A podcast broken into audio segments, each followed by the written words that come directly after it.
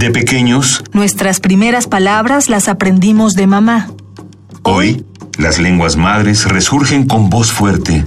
Radio UNAM y el Programa Universitario de Estudios de la Diversidad Cultural y la Interculturalidad presentan Calme Cali. una ventana a las lenguas originarias de México y sus raíces. Acompáñanos a conocer y reconocer las lenguas que le dan riqueza a nuestra cultura. Calme Cali. Calme Cali.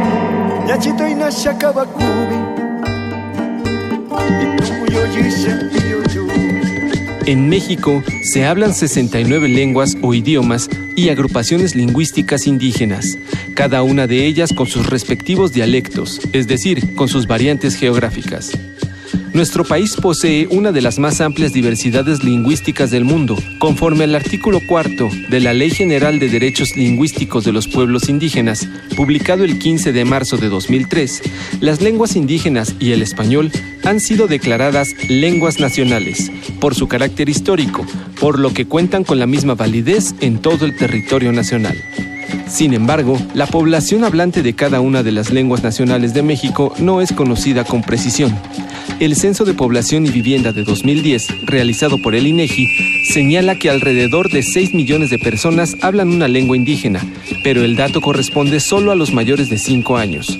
La población étnica indígena se calcula en 12.7 millones de personas para 1995.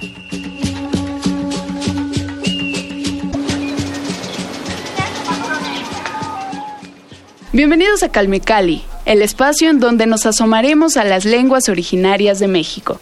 Mi nombre es Vania Nuche y los acompañaré en este interesante y nutritivo recorrido por las diferentes lenguas que dan riqueza a nuestra cultura y a sus hablantes. Quédense con nosotros para conocer el origen, las tradiciones, las regiones donde podemos encontrar todas estas lenguas y también vamos a aprender a hablar un poco de ellas. Este espacio es un esfuerzo conjunto del Programa Universitario de Estudios sobre la Diversidad Cultural y la Interculturalidad y nuestra casa Radio UNAM.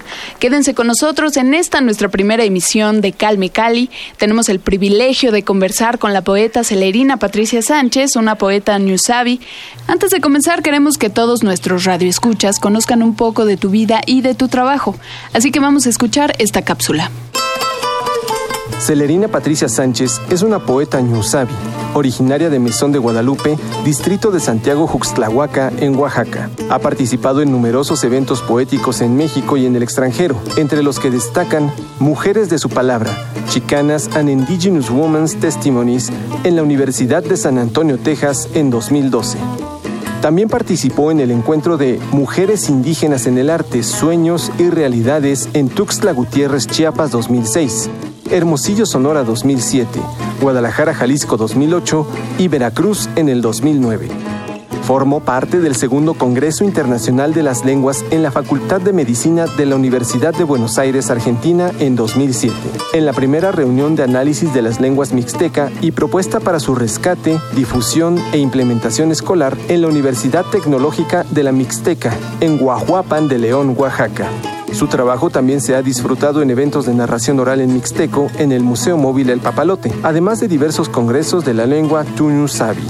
Ha sido becaria del Fondo Nacional para la Cultura y las Artes, FONCA, y sus poemas se han publicado en diversas antologías y revistas.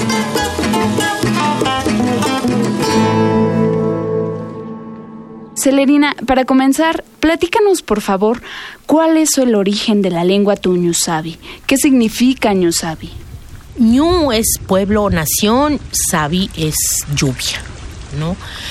Casi la mayoría de la región se reconoce en la parte de que esta parte de lluvia y pueblo no se ha perdido en casi ninguna variante. Ahí hay variantes eh, más menos, pero todas se reconocen como reconocen este sentido de Ñusabi, ¿no? A lo mejor unos dirán Ñulabi, que es una variante, pero también están diciendo pueblo de la lluvia, unos dirán Ñusabi, ¿no? También están diciendo que es pueblo de la lluvia, Ñusau, por ejemplo, en la región norte, por Chalcatongo y toda esa región Ñusau, es pueblo de la lluvia, ¿no? Entonces, nuestra región es Ñusabi, ¿no? y es pueblo de la lluvia. Entonces, ante eso se ha generalizado un poco para poder otra vez reconstruir tu propia historia, porque tiene que ver con este proceso de quién soy, ¿no? Ahora sí que si no sabemos de dónde venimos y no sabemos quiénes somos, pues difícilmente vamos a poder entrar a, otras culturas, ¿no? Donde nosotros mismos nos sentimos a veces eh, mal por no pertenecer como a un Estado-nación. Si yo brindando kushonya, shna anu, nyako, rasas na i.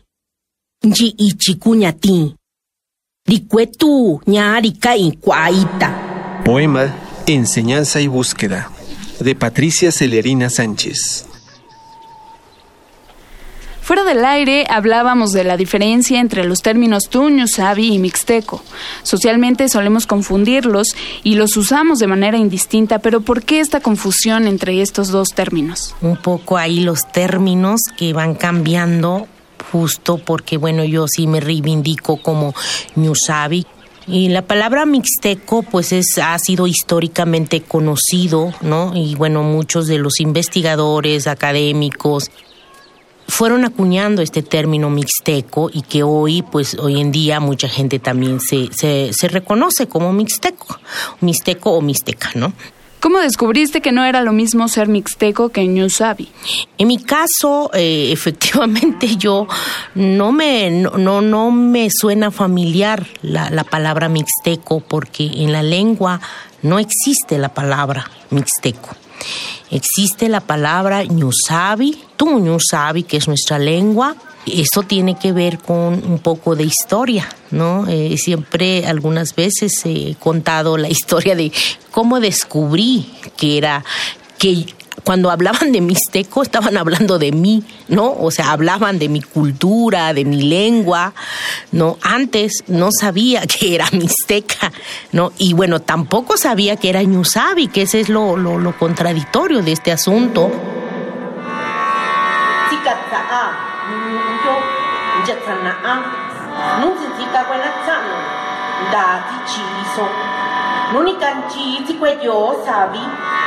kwa mabhiri racho oingai chikuetu'inundo'o tu'un savi ñandakani nixindaku'un ino tu tu'un sa'a chi'i takua ndaki'on ichi.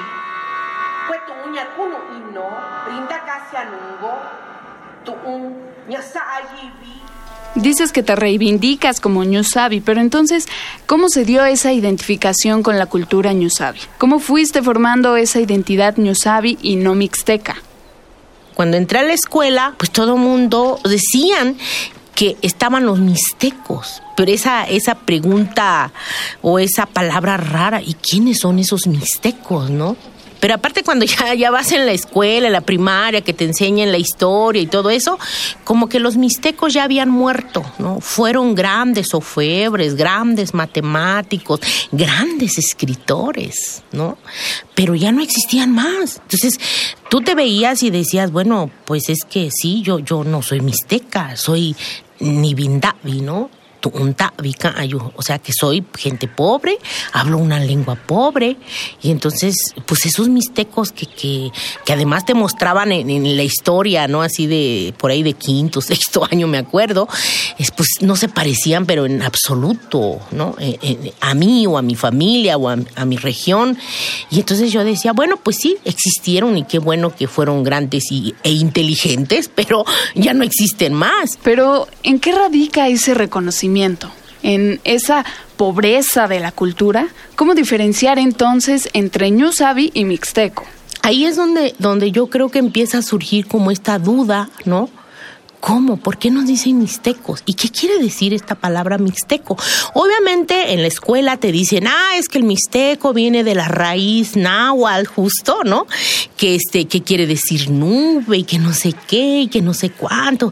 Y entonces tú dices, ah, pero, ¿y entonces quiénes somos nosotros? La pregunta es, ¿y ahora quién soy? Porque no te dicen que eres ñusabi, te dicen que eres un nibindabi o ñundabi, o te dicen este, que eres mixteco, pero nada de esto concuerda con lo que es lo real, lo que está sintiendo, lo que está pasando, ¿no?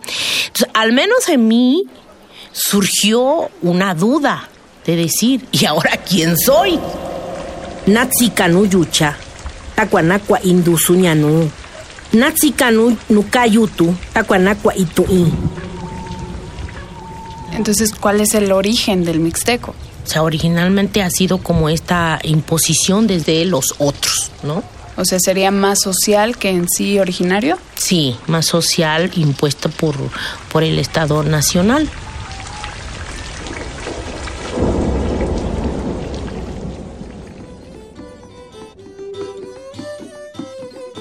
En la cultura Ñusabi, el tiempo y la vida terrenal se desarrollan en varios ciclos temporales. En el calendario se contemplan tres momentos y periodos articulados entre sí. En abril se realiza la invocación a Yoko Sabi, la lluvia sagrada. Este suceso marca el inicio de las actividades agrícolas y la siembra del maíz, el frijol, la calabaza y el chile. Es el momento de solicitar a la deidad que procure buenas lluvias para que germinen las plantas. Culmina en octubre, el momento de la cosecha y fecha en que se celebra Bikon Di, la fecha de los muertos, que es el marco simbólico cuando regresan los espíritus de los ancestros para hacer justicia y velar por la comunidad.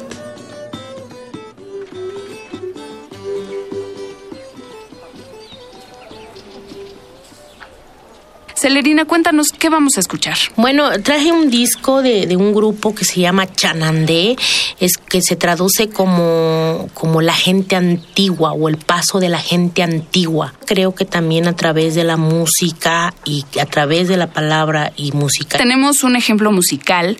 Me parece muy interesante y que bueno, eh, poder compartir este espacio con, con, con este grupo Chanandé, pues es un, pues para mí es un un, un, placer, ¿no? Vamos a escuchar una canción que se llama Ñusabi Mai, que bueno, traduciendo un poco al español es Mi Nación de la Lluvia.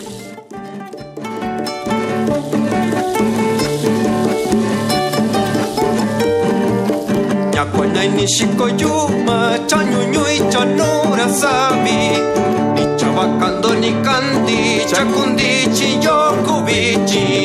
yokubichi Nashakata na chishini chachiko itakuira diva Taku chakui chika samai tanto yaka yochimai Taku chakui chika samai tanto yaka yochimai Nyuka no mai kunyu sabi Subu mauni tarandoso Nachabachi kochana anicha ara iti con ushunundichi Nachabachi kochana anicha ara iti con ushunundichi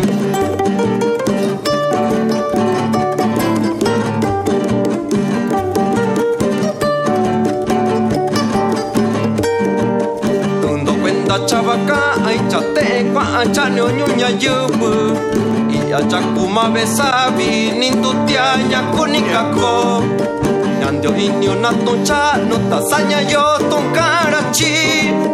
Nanando kuyo kuyondatu nakoba arakwati seyo. Nanando kuyo kuyondatu nakoba arakwati seyo. Nyuka no mai kunyo sabi Subu mauni tarandoso Rachabachi kochana anicha ara kochana anicha ara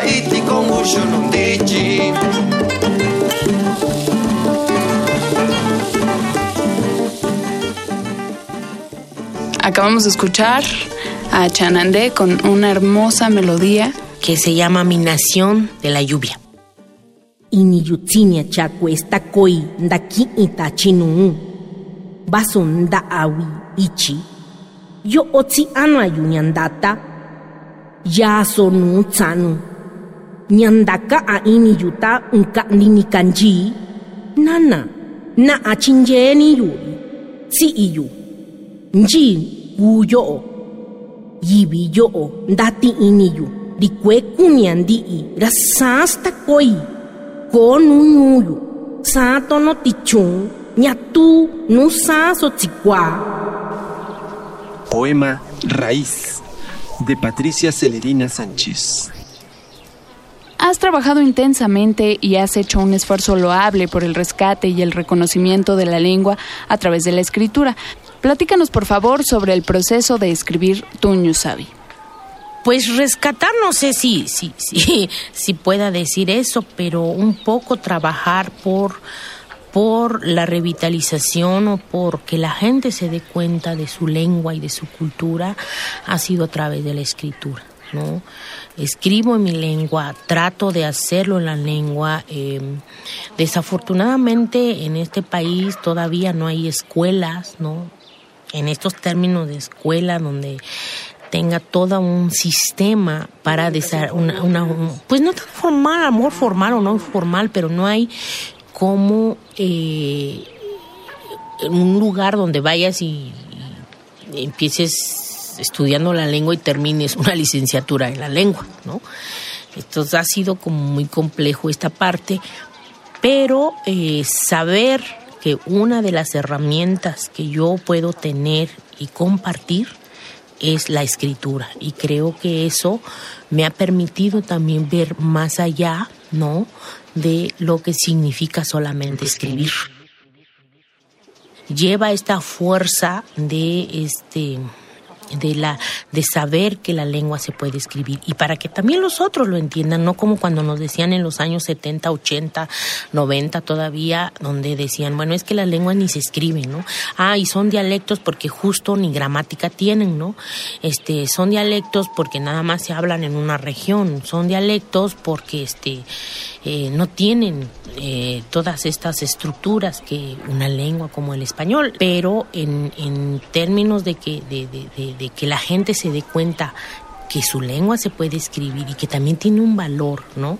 Tiene un valor y que puede decir en todo lo que quiera, es plasmar sus sentimientos, sus frustraciones, sus dolores, su amor, su alegría, su felicidad, su soledad a través de las letras. Yo creo que es importante que ellos lo sepan y que lo pueden hacer y que bueno, ese es un poquito de lo que yo solamente colaboro y doy, ¿no? La gente lo tomará, lo dejará, no sé.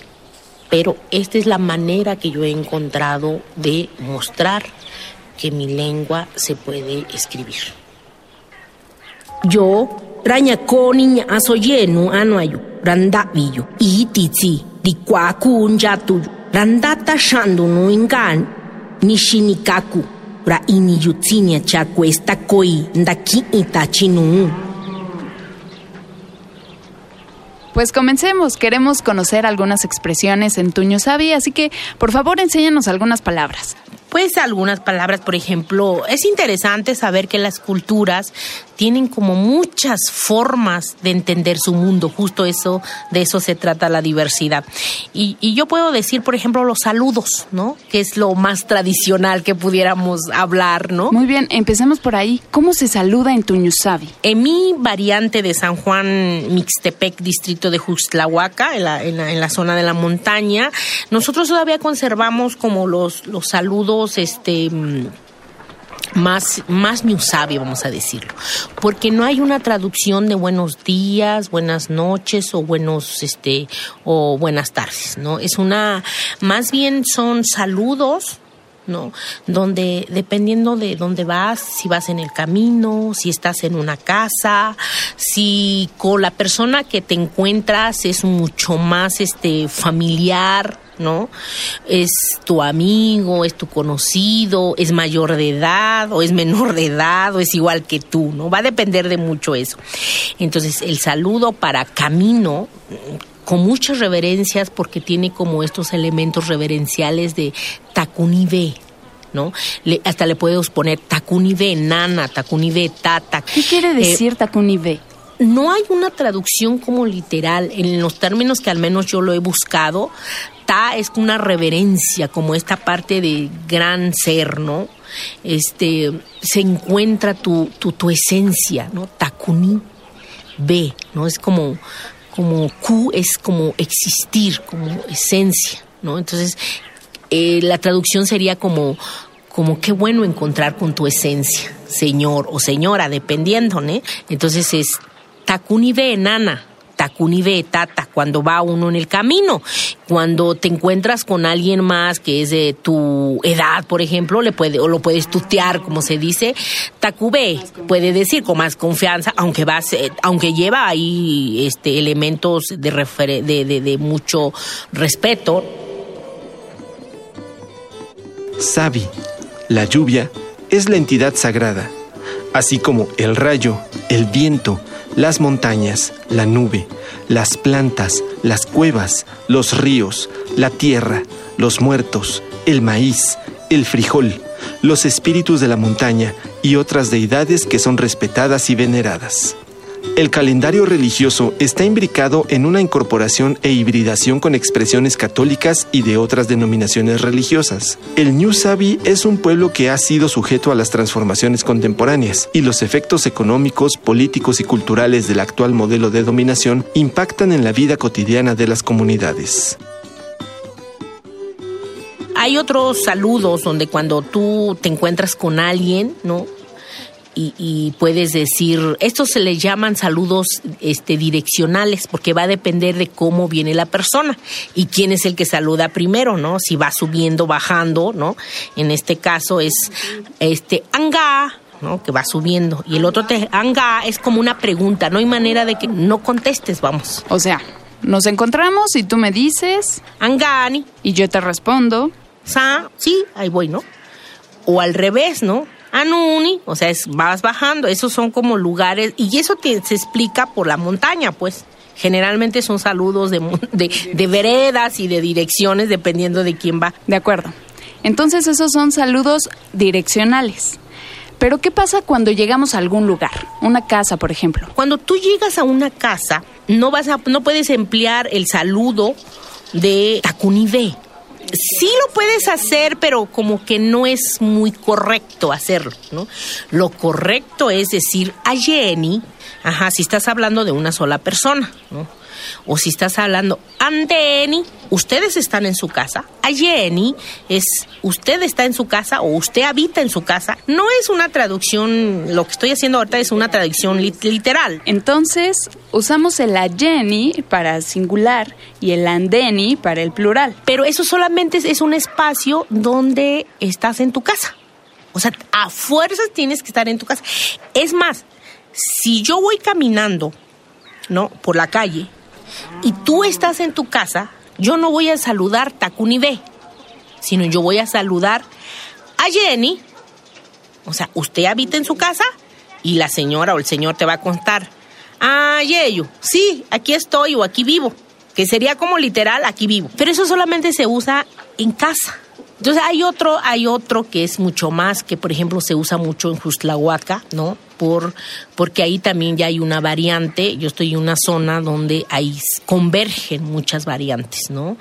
Este, están los de Yucunicoco, están los de San Martín Peras, están los de este, de donde yo vengo, de la montaña, de, de San Juan Mixtepec, de este, de Tepejillo, de Santo Domingo. Es una diversidad tremenda de, de variantes de la lengua este, tuñusabi. Pero ahí, por ejemplo, mucha gente usa es como el más, es como decir, no, eh, aquaani es como, va usted, ¿no? Es, es como el, evento que va. Aquaani. Aquaani. Aquaani. Aquaani. Ajá, aquaani. Entonces, el evento es que tú vas caminando, ¿no? Y lo que estás preguntando es que, ¿usted va caminando? la pregunta dice, ¿cuáyu? O sea, sí, voy caminando. ¿Cuáyu? ¿Cuáyu? ¿Cuáyu? Ajá, porque de parte es tonal, ¿no? La lengua es tonal, ¿no? Una de sus características es que tiene tres tonos, al menos ahora los que más se conocen, con dos que se repiten, entonces serían cinco tonos. Y este es glotal porque hay palabras donde justo la glotis, ¿no? Tenemos un, elemento físico en la garganta donde se permite el cierre y abre de aire cuando estamos hablando, ¿no? Entonces esta glotis se cierra cuando usamos la, la, glotalización que se dice, ¿no? Por ejemplo, la palabra BE. BE. Ajá. BE. BE. Cierra, como que hay un, son microsegundos los que cierras y ya pronuncias la otra E, ¿no? VE, que es casa. ¿no? Por ejemplo. Y si dijeras ve, pues es pesado, no es lo mismo, para nada.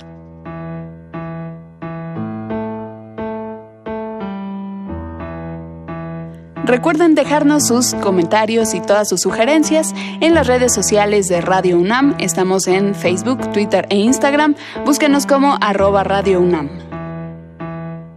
Seguimos platicando con Celerina Patricia Sánchez.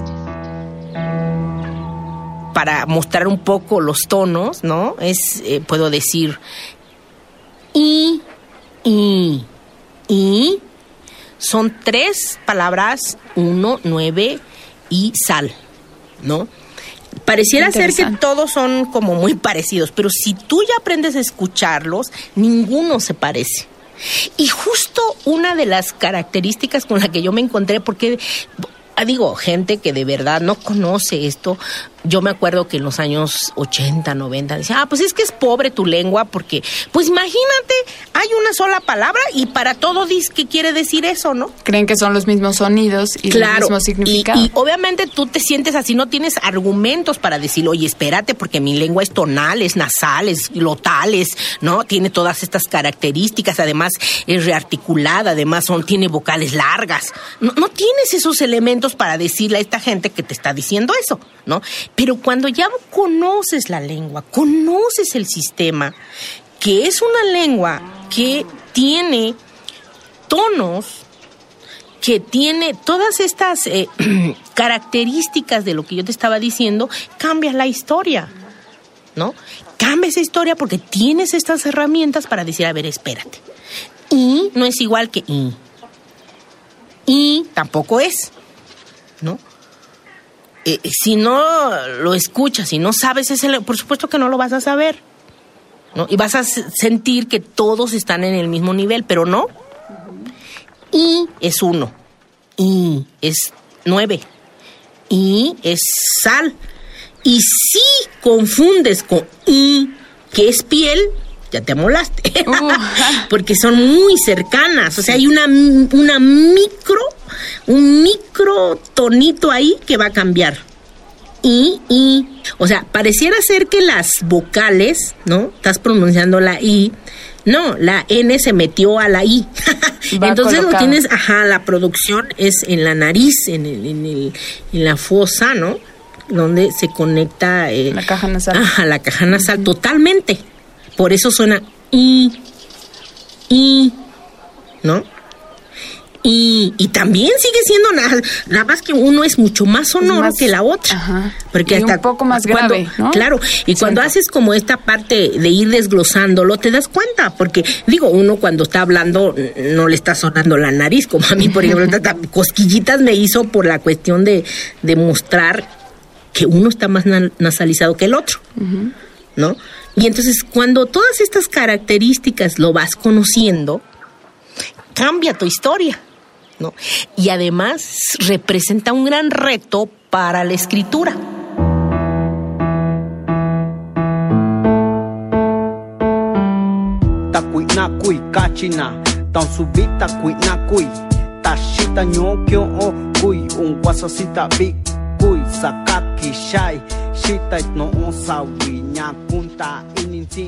¿Cuáles son los elementos que retoman los hablantes de Tuño, Sabi, para poder trasladar esas diferencias fonéticas a la escritura? Por ejemplo, en mi caso, todavía eh, hay ahí en Oaxaca, eh, Guerrero y Oaxaca, eh, Puebla se juntaron para hacer como una estandarización de las grafías, ¿no? Sin embargo, este, hay muchos elementos que a veces no podemos representar tal cual, sino aprender, ¿no? Ah, exactamente. O sea, es, más fonético.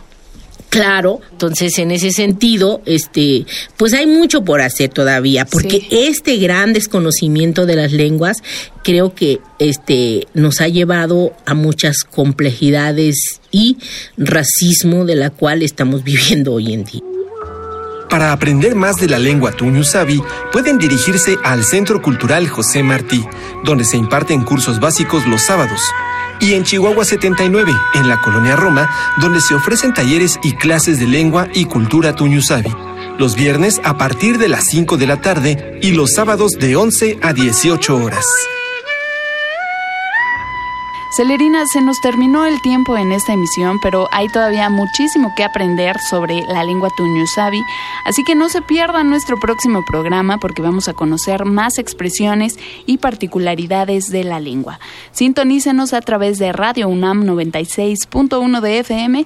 Gracias por acompañarnos en esta primera emisión de Calmecali. Agradecemos la producción a Paco Ángeles.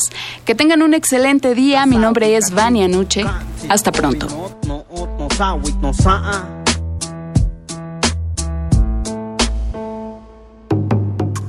Radio UNAM presentó Calme Cali. Una ventana para conocer y reconocer las lenguas que le dan riqueza a nuestra cultura. Los invitamos a aprender un poco más de las lenguas madres de México en nuestra próxima emisión.